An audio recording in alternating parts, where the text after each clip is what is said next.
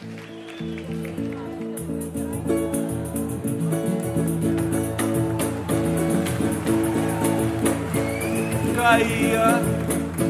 a tarde feito um viaduto, um bêbado trajando luto, me lembrou Carlitos, a lua, tal qual a dona do bordel, pedia a cada estrela fria um brilho de aluguel.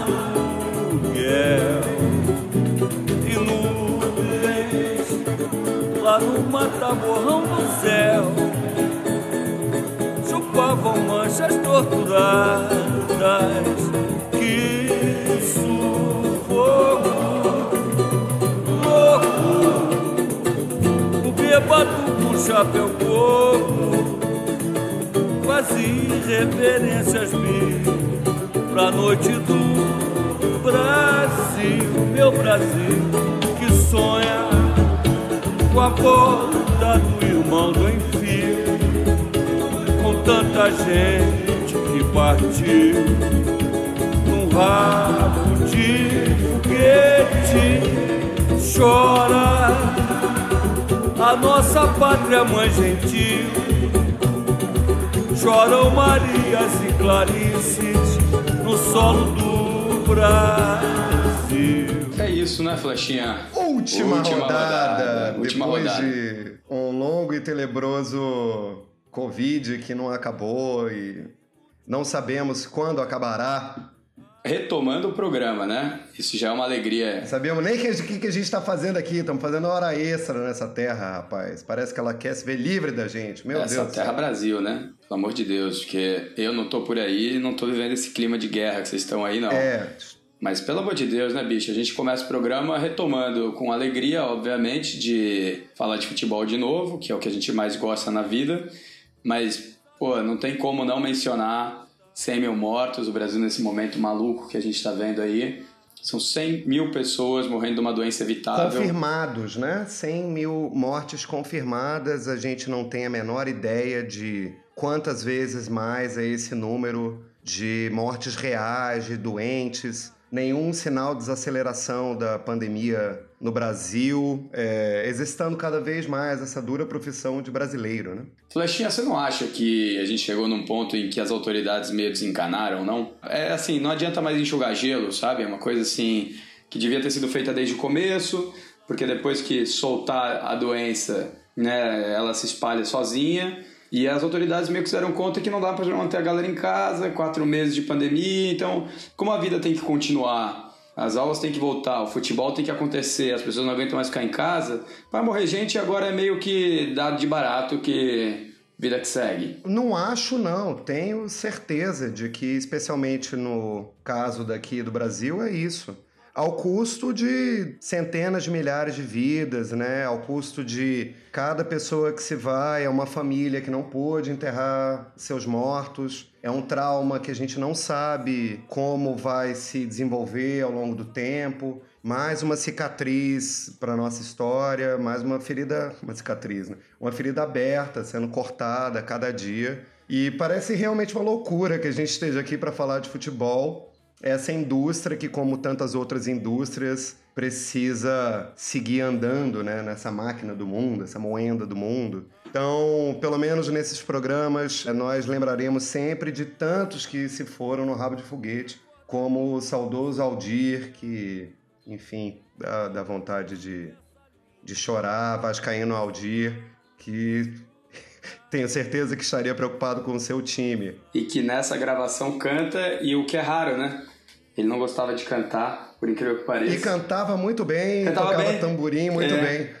É, é. Marcava bem o tempo. O que ainda faz dele ainda mais único, né? Mais, mais nostálgico. É, é saudade, saudade de tanta gente. É, é, uma figura. E estamos nessa loucura de falar de Campeonato Brasileiro, que já começou com problema na Série A, na Série B, na Série C, e, ao meu ver, está ameaçado. Nós não temos certeza de que o brasileiro vai continuar acontecendo. A partida que seria o jogo principal da Globo no domingo às 4 horas da tarde entre Goiás e São Paulo foi cancelada com arbitragem e tricolor em campo, uma situação esdrúxula que poderia ter sido evitada e que a CBF culpa a problemas de logística. O Goiás testou seus jogadores na quarta-feira, os resultados saíram na quinta-feira. O Goiás temeu que houvesse qualquer problema do reagente do exame do laboratório terceirizado pelo Einstein daqui de São Paulo, lá em Goiânia, que colheu os exames. Já havia tido problema de reagente com o Red Bull no Campeonato Paulista há algumas semanas atrás. Pediu uma contraprova. A contraprova confirmou dos 10 casos que haviam positivado, 9.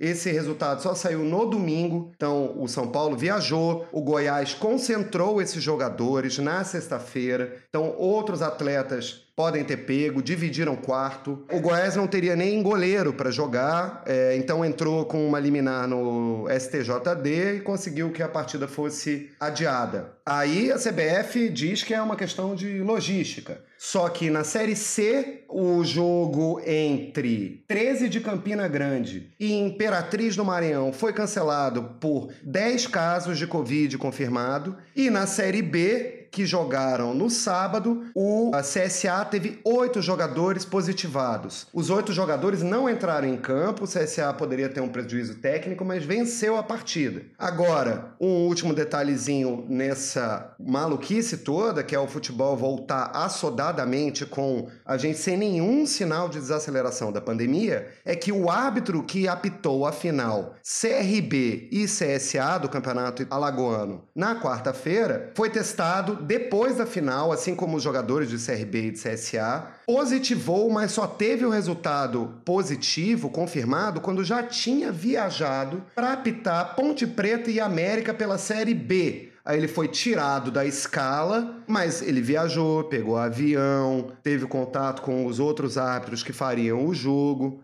Ou seja, é um problema aberto, uma ferida aberta, e a gente brincando de Campeonato Brasileiro. É, a última rodada nunca fez tanto sentido, né? O nome do podcast. a gente nunca sabe se é de fato a última rodada do campeonato e é a primeira apenas. Então a gente já sabe que a gente está numa uma roleta russa aí, né? Cada rodada vai haver testagem, a gente nunca sabe se os resultados vão bater, vai ter contraprova, a véspera do jogo pode ser cancelado, o árbitro, inclusive, está em risco, vai muito jogo para a justiça, vai adiar calendário. É complicado. Ou seja, se o Campeonato Brasileiro acabasse hoje, o Atlético seria campeão. Parece realmente a gente conversa sobre fazer esse podcast, estávamos muito empolgados em fazer. Tem muita coisa para falar sobre o futebol brasileiro, mas é inconcebível a gente pensar em voltar. Na tua cabeça não faz sentido, então, ter campeonato? O campeonato brasileiro ainda não. Os estaduais poderiam ser estendidos por mais tempo. Por exemplo, as finais do Paulistão ocorreram em apenas um jogo. Deveria talvez ter ocorrido em dois jogos. É diferente, por exemplo, da Champions League. A final do Paulistão foram dois jogos, não entendi. A fase semifinal deveria ser em dois jogos e acabou ah. sendo em um só jogo. Para acelerar, é um pouco diferente da Champions League, que a gente vai falar ao final, em que você fez uma bolha, literalmente, do futebol, todo mundo foi para Portugal e a partir vai para Portugal, né? E a partir uhum. dessa semana os jogos vão ser todos encavalados. Ou como na NBA, que tá todo mundo lá na Disney e os playoffs começam essa semana também. No Campeonato Brasileiro a gente tem muita gente, elencos fartos viajando para lá e para cá. Acho uma irresponsabilidade, como tantas outras aqui. Então, mas aí eu volto naquele argumento anterior, sem querer me repetir, de que a gente cansou de viver a pandemia. Ainda que ela esteja no pico dela, se é, em fazenda exponencial. A verdade é que o brasileiro se deu conta de que não dá para continuar vivendo um clima de pandemia para sempre, porque ele é exaustivo, ele é cansativo, estressa, e uma, por uma questão de saúde mental, inclusive, as pessoas querem sair de casa, querem viver a vida normal, e o futebol entra um pouco nessa esteira.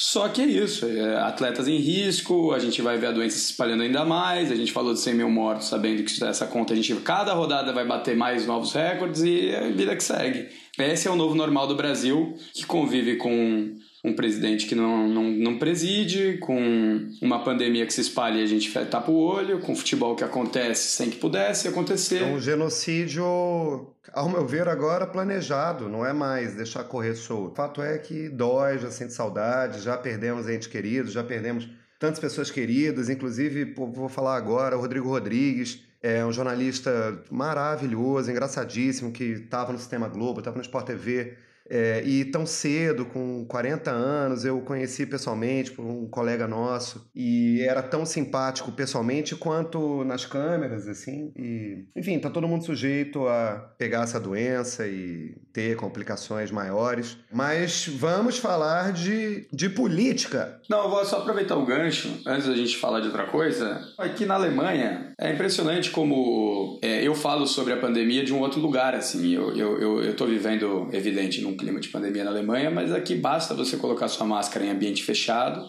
principalmente metrô, trem e, e supermercado. Mas, via de regra, a vida que segue. Você tem um governo que as pessoas confiam, tem leito hospitalar garantido, né? A gente tem uma boa oferta aqui.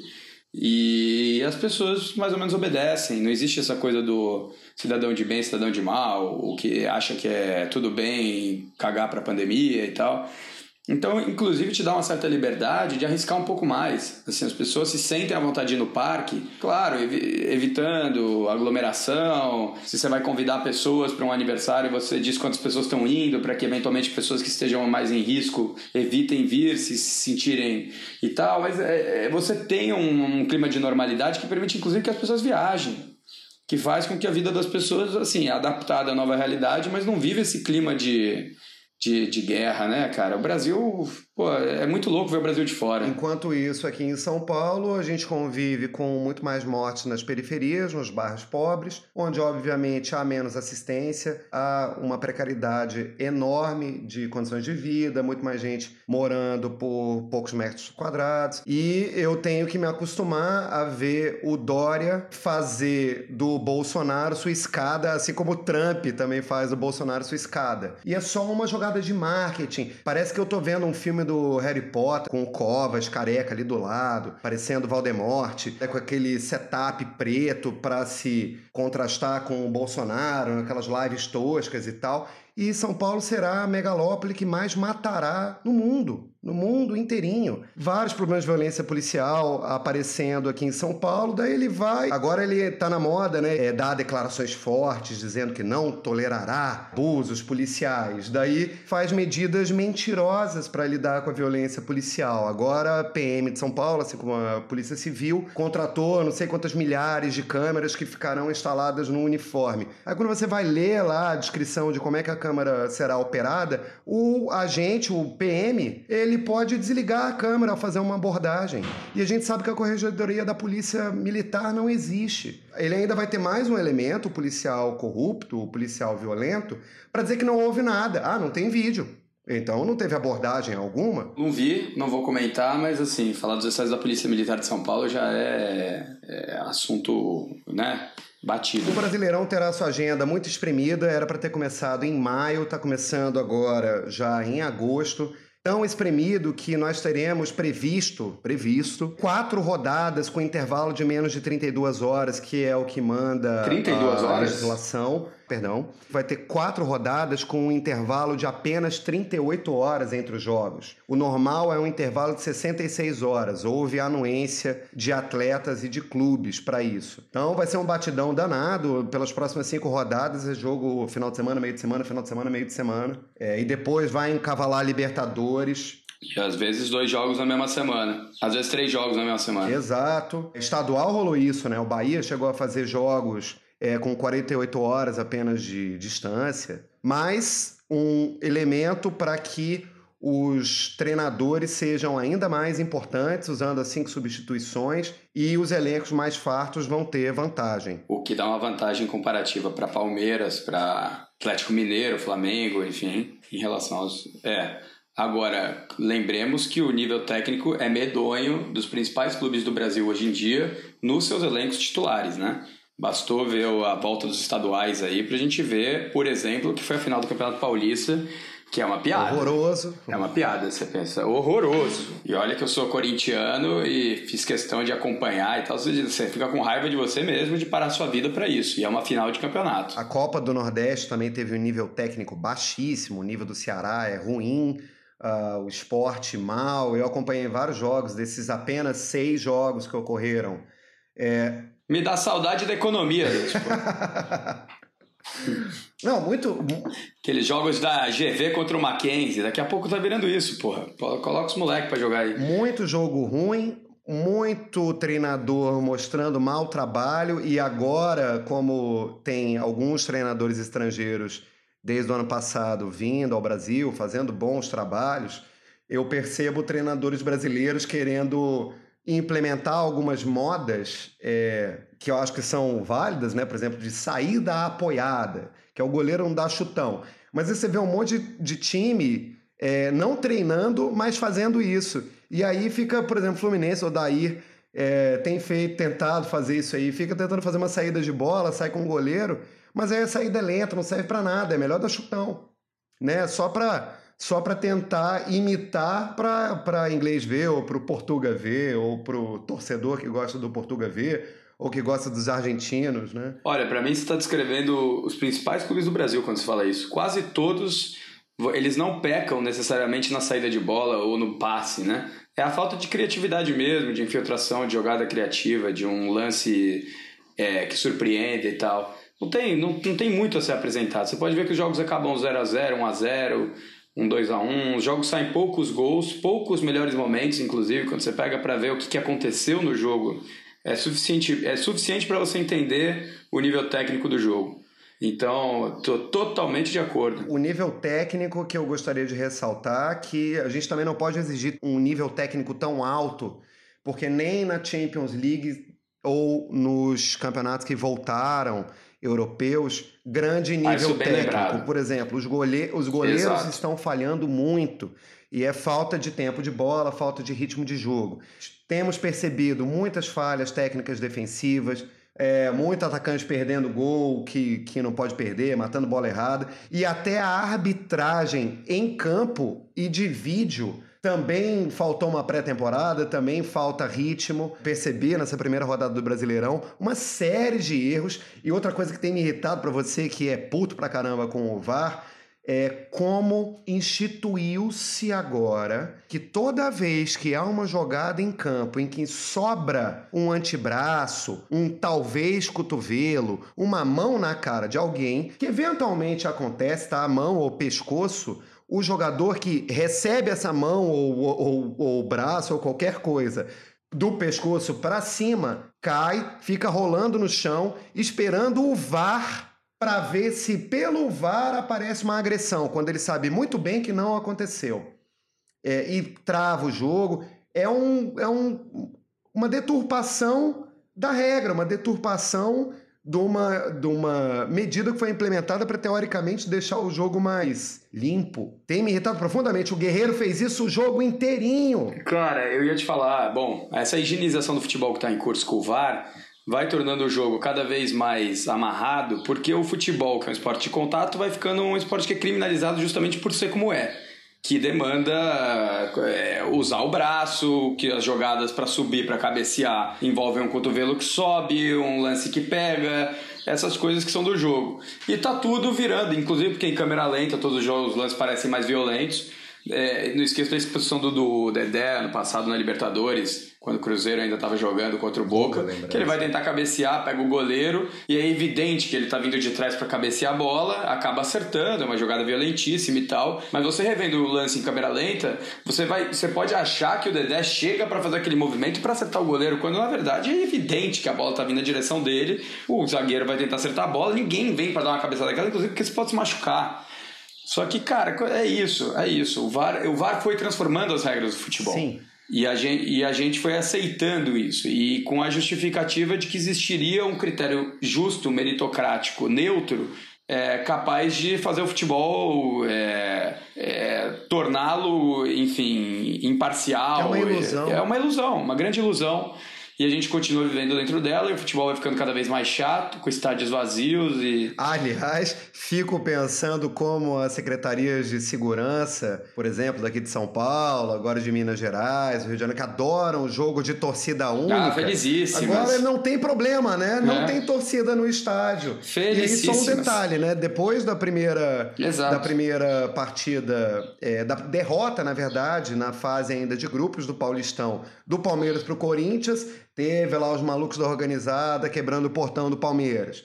É, depois da vexatória derrota do São Paulo para o Mirassol, alguns dias depois, aliás, uma eliminação ridícula, foi a derrota mais vexatória que eu já vi o meu time é, tomar, enfim, dói até agora, estou envergonhado. O problema é que é, é minha droga, o São Paulo é minha droga. Olha, o problema é que falar de vexat... derrotas vexatórias do São Paulo nos últimos anos, acho que não sei se o Mirassol é a pior, não. É hein? a pior. É, quer dizer, é, é páreo duro, mas acho a pior porque o Mirassol. Convenhamos que. O Mirassol era um time desmontado pela pandemia. Voltou sem oito titulares sem 11 atletas do time principal. Teve o cara lá que, pô, chegou para treinar, para manter a forma e escreveram no Paulistão, fez dois gols contra o São Paulo, nem precisou pular para cabecear. Mas enfim. O Zé Roberto. Né? É, torcida uma parte da torcida organizada foi lá, tacar pedra, tacou rojão, tacou bomba no hotel do CT de treinamento de Cotia. Então, tirar torcida do estádio não garante menos violência ali em volta. Quem é violento, se a polícia fizer trabalho de inteligência, sabe perfeitamente. Mas agora a gente vê mais um túmulo do futebol. É o futebol sem, sem torcida no estádio. E com o juiz robô. Tem uma pergunta. Você prefere aquele barulho de torcida fake ou sem barulho de torcida fake? Ah, eu gosto do DJ de estádio. Acho que é uma profissão interessante. É, na, na boa, cara. Eu também. Você tá vendo... Bom, eu não sei como é que é ver o espetáculo de dentro, porque é evidente eu não tô indo em estádio agora. Mas, cara, pra quem vê da TV, não tem como, cara, deixar o estádio com aquele, com, aquele som vazio, aquele oco, que fica o estádio que você escuta o goleiro gritando. Parece treino, né? Não tem a menor graça. O barulho da bola, lembra? Barulho de bola dente de leite, faz aquele pim. é. é, não dá, não dá. E aliás, eu gostaria de ser DJ não de dá, estádio. Também prefiro o barulho. Gostaria. Feito. Tô me lançando aqui para essa nova carreira.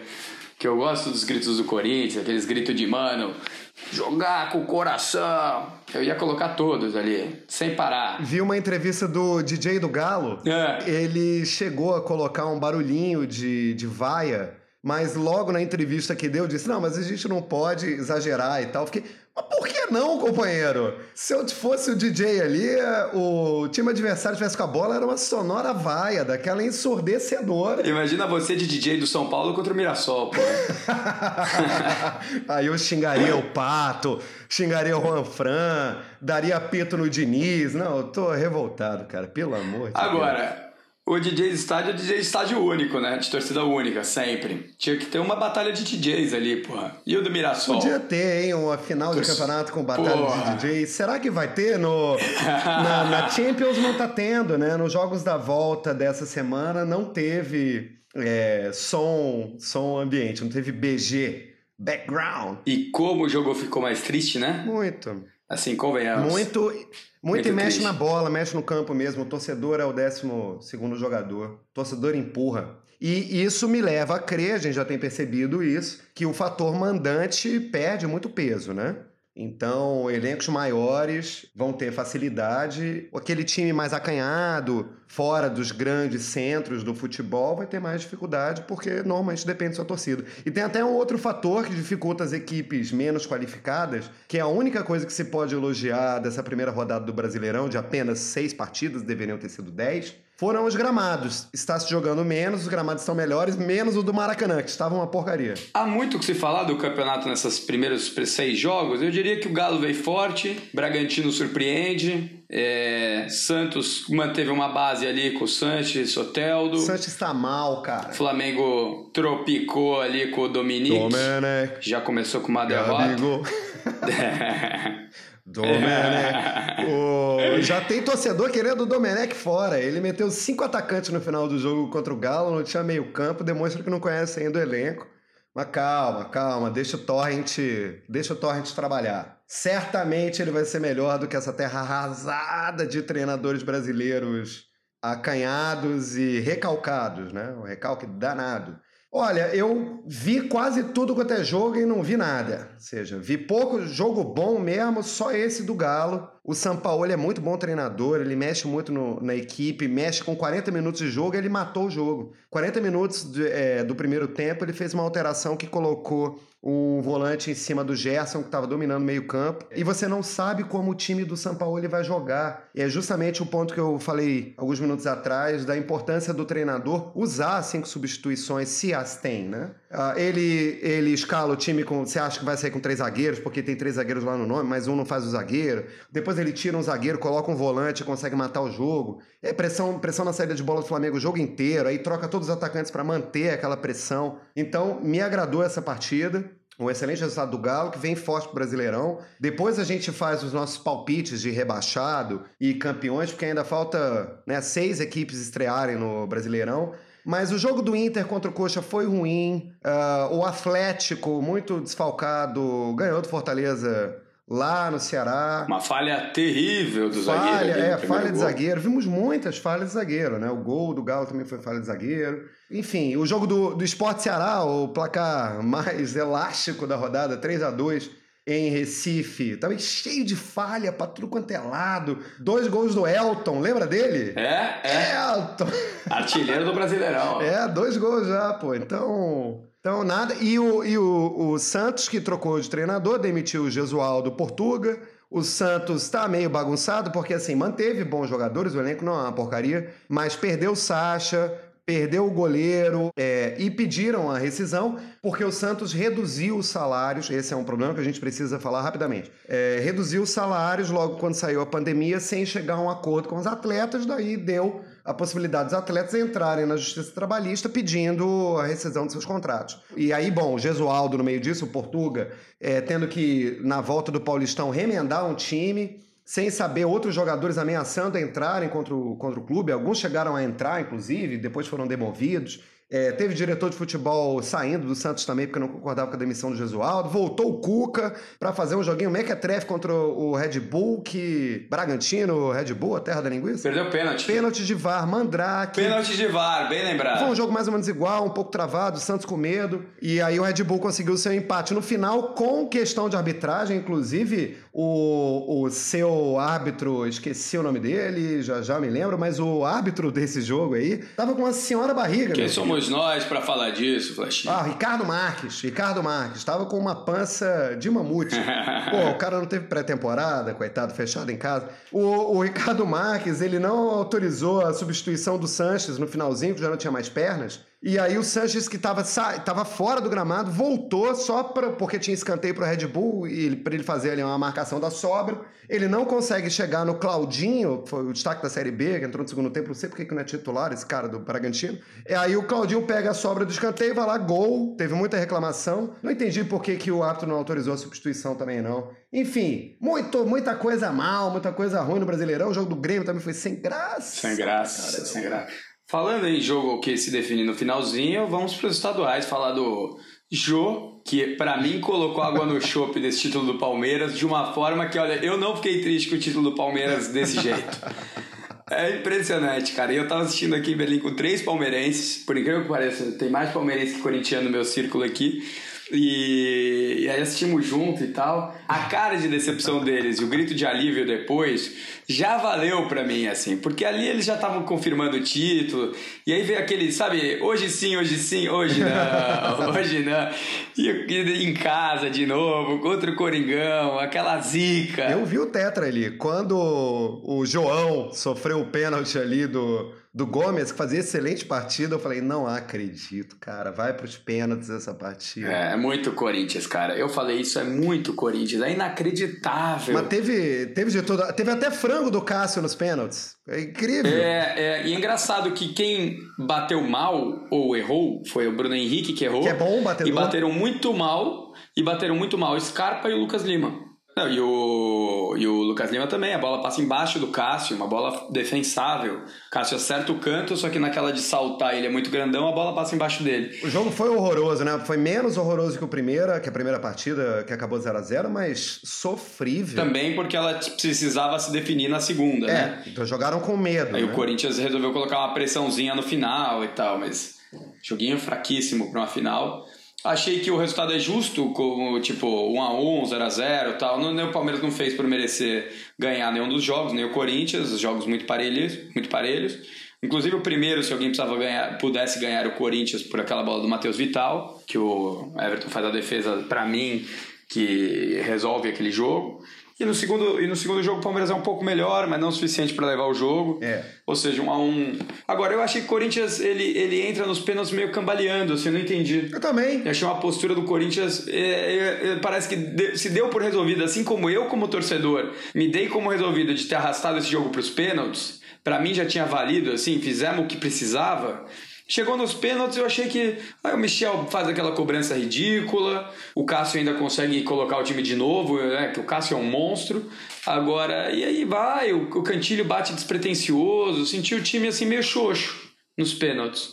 O Palmeiras dando sangue ali, o Corinthians pode ser só uma impressão. O fato é que o elenco do Corinthians não é uma maravilha, mas não é uma porcaria para render tão pouco. Isso, é, isso é interessante de comentar. Para quem viu o Corinthians antes da pandemia e vê depois, a gente tem que considerar que o Corinthians estava entre os possíveis rebaixados, claramente, assim, 80, 90% de chance de não estar entre os classificados, vai cambaleando até a final e faz jogos dignos, né? Thiago Nunes mostra que veio, mostra que tem alguma estrela, que é um técnico vencedor. Algumas das coisas que ele implementou no clube, como o Danilo Avelar de zagueiro, rendem resultados. Ele tira uma bola, o Avelar contra o Mirassol na semi, em cima da hora. Botou o Ederson para jogar. Né, para substituir o Cantilho, que era titular absoluto.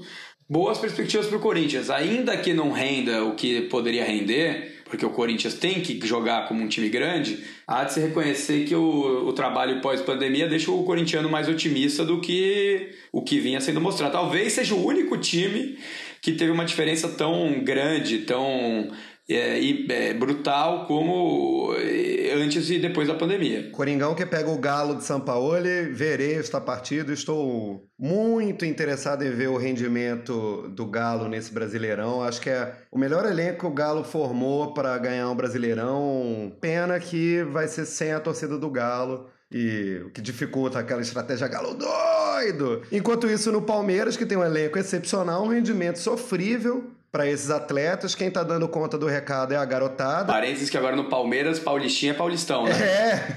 agora é, vale, e né? muito insensado pelo Lucha, que nove vezes campeão estadual, né? Supera o Lula, não o Lula, Lula presidente, o Lula treinador do Santos. Agora, ele confessa ali. Porque tem que entrar com a picadura, porra. Como é, é que é? ali pro alto, apontando pro ali pro alto. alto. Apontando pro alto, porra. É, ele tem o mérito de colocar a garotada, né? O menino, o volante e o Patrick De Paula que pede para bater o último pênalti, o De Paula, mete um canudo, é o pênalti mais bem batido. Mais batido na gaveta. E o Cássio vai bem na bola. Não fosse tão bem batido, ele pegava. Aquele é, aquele é indefensável, né? E o é. garoto tava jogando dois anos atrás, Taça de Favela, o Lucha, que tem dado entrevistas engraçadas à beira do campo. Quando ele fez o. Acho que o gol da.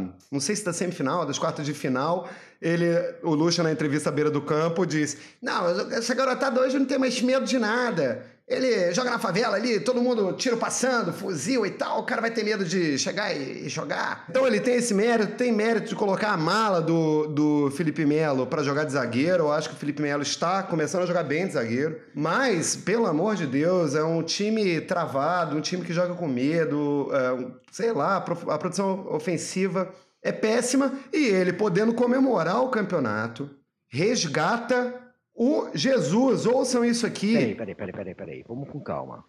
Nós somos pentacampeões do mundo jogando em cima da nossa cultura. Claro que nós estudamos, nós aprendemos, nós temos que aprender, temos que fazer curso, temos que cada vez aprimorar ainda mais. Mas nós mudamos a nossa essência, que é pentacampeão do mundo, que é 11 vezes campeão do mundo em interclubes, que tem toda uma história de futebol brasileiro sem treinador estrangeiro.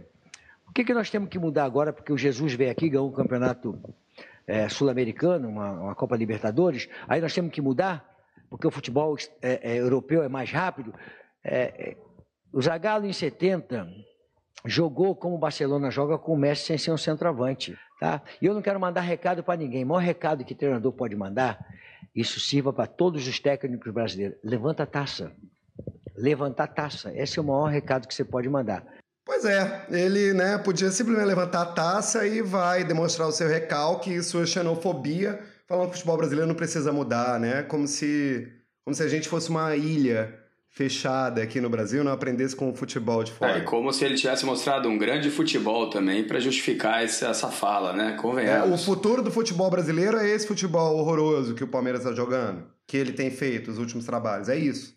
É. Né? Não, lógico que não é. Pois bem, nos resta falar de Champions. Champions. Champions. Vamos falar dos resultados agregados aqui. Bayern 7 a 1 no Chelsea. Nossa. Não tem o que falar, né? O Bayern é uma máquina. É, que agora pega o Barça. Jogo interessantíssimo. O Barça que fez 4 a 2 no agregado no Napoli. Passou fácil, né? Apesar do primeiro empate, não foi lá nenhum perrengue. Manchester City ganhou os dois do Real. Varane, Varane, duas falhas, né? Em cima do Gab Jesus. Terrível.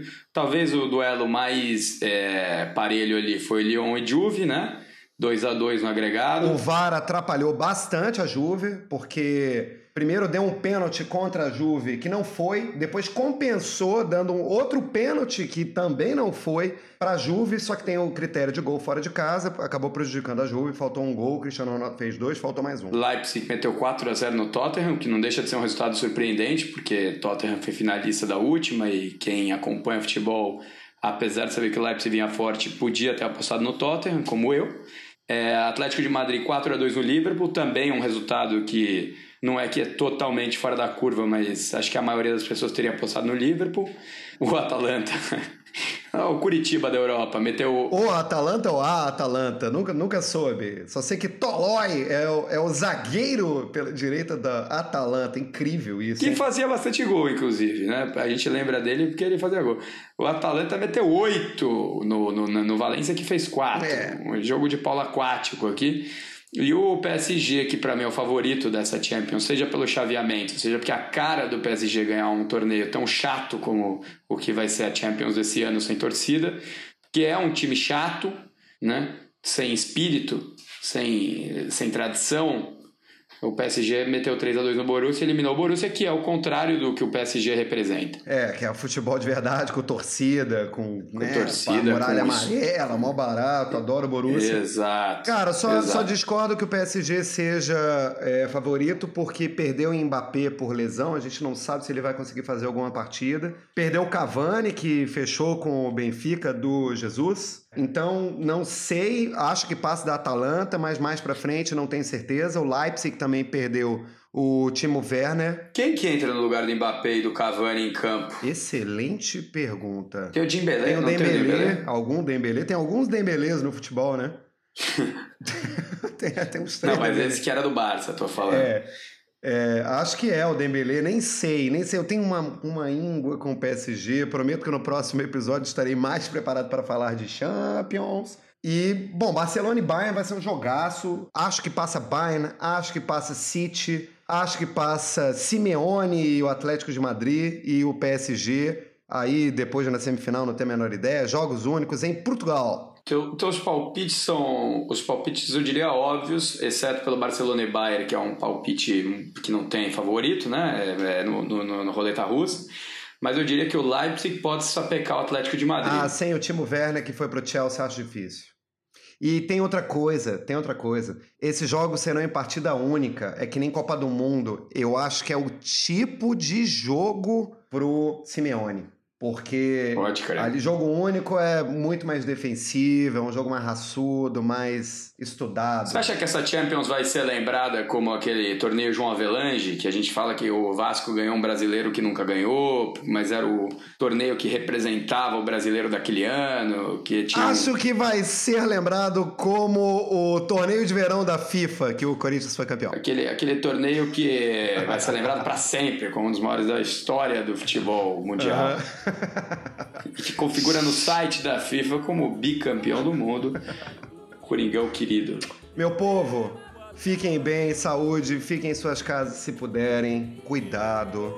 Bom falar com vocês, nos deem feedbacks. Na sexta-feira gravaremos novamente e em breve mais projetos dessa duplinha É dinâmica. isso aí, num misto de alegria e dor, a gente fecha esse programa de uma forma meio ácida aqui, né? Lembrando que é a última rodada e a gente nunca sabe quando é a próxima. Mas brincadeiras à parte, para que todo mundo fique bem. Um abraço a todos os familiares de pessoas que faleceram. E futebol é só um detalhe na vida da gente nesse momento de dor, maluquice, esquizofrenia de um país que está à deriva.